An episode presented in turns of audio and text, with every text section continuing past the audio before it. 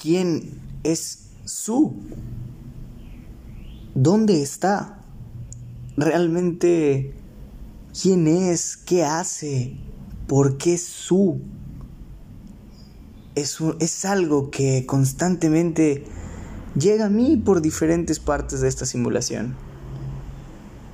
Hoy quiero contestarlo, quiero compartirlo. Su es lo supremo, por supuesto. El Padre, lo absoluto, el único e incomparable, el omnisciente y el omnipotente, el alfa y el omega, el todo y la nada, el que no te quiere ver orando solo porque sí, sino que realmente quiere que valores la vida, lo que fue dado a ti. Por supuesto, por voluntad de Él, que disfrutes y le des la verdadera importancia a lo que creó para ti, este universo. Hoy en día existen personas que asisten más a los templos, a esos lugares lúgubres y con esencia de amor, que el mismo ser humano los construyó. Pues cuando la propia casa del Creador es la tierra misma, las montañas, los mares, las islas, los árboles, los animales, y ahí es donde se expresa su verdadero amor hacia nosotros. Su es la más grande creación. Su es esa hermosa y vertical voluntad divina que jamás, jamás te va a decir que hay un mal, que hay, que hay, que hay un bien pues tú sabes lo que hay dentro de ti, que es malo y que es bueno. Si eres un pecador o tienes problemas en tu orientación sexual, pues será porque tú mismo dejas que para ti sean un problema, pues tu orientación, tu sexo es algo sagrado, que hasta los dioses lo practican.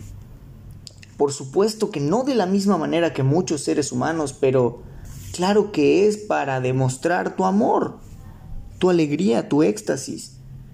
Su es tan condescendiente, este mecanismo es tan condescendiente que por un tiempo permitió que incluso lo culpemos, como si tuviera la culpa de todo lo que nosotros mismos como especie dominante, entre comillas, racional nos hemos hecho creer. A pesar de existir escrituras, que son sagradas, mensajeros directos de Él. Hemos ignorado todas esas grandes enseñanzas que forman parte de esas leyes que gobiernan todo. Perdimos la capacidad de ver su grandeza en esos libros, pero sobre todo perdimos la capacidad de leerlo en, en un paisaje, en un atardecer, en un amanecer, en la mirada de nuestros propios hermanos. De esa manera no lo encontraremos en ningún libro, simplemente porque debemos confiar en Él y dejar de pedirle. En realidad ninguno de nosotros tiene la capacidad de ir a decirle cómo hacer su trabajo. Y por otro lado existen los que le tienen miedo, pues Él no juzga, no critica, no se enoja, no castiga. Es puro amor. Él nos hizo, Él nos llenó de pasiones nos llenó de limitaciones, nos llenó de sentimientos y también de necesidades, de incoherencias, de libre albedrío.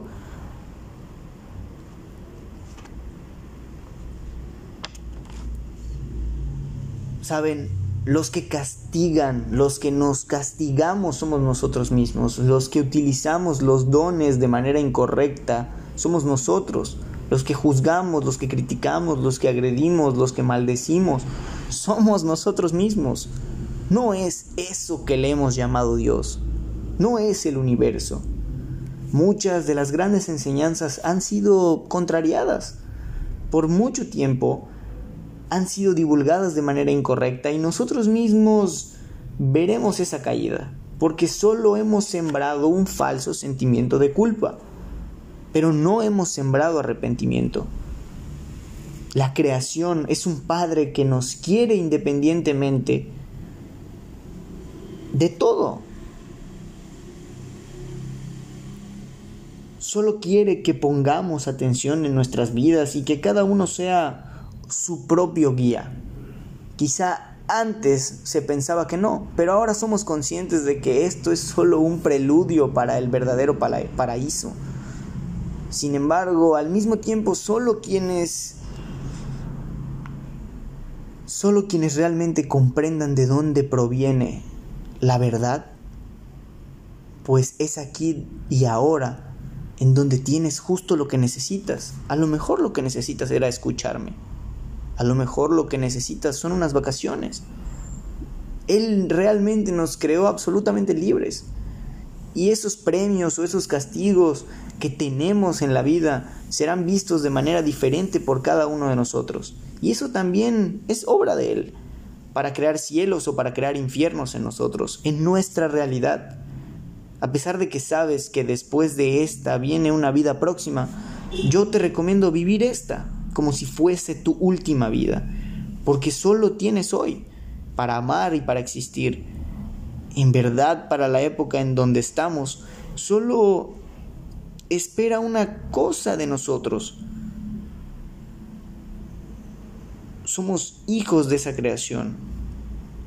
Tenemos que sentirlo en cada lugar, en cada beso, en cada mirada, en donde sea que nos encontremos. Creer en Él o no creer en Dios o no, creer en la creación o no, creer en lo que tú quieras o no, está en ti. Es verdad que está ahí. No todos lo sienten, pero debemos estar agradecidos y debemos demostrar esa gratitud con nosotros mismos y con las personas que nos rodean. En nuestra salud, en nuestras relaciones, en nuestra manera de tratar a nuestros semejantes. Si te sientes observado por Él, por Dios, por la creación, expresa esa alegría. Lo único que es seguro es que aquí estás vivo y que tu mundo está lleno de muchas maravillas. No busques fuera lo que no vas a encontrar dentro. El mecanismo, su, está muy dentro, infinitamente adentro.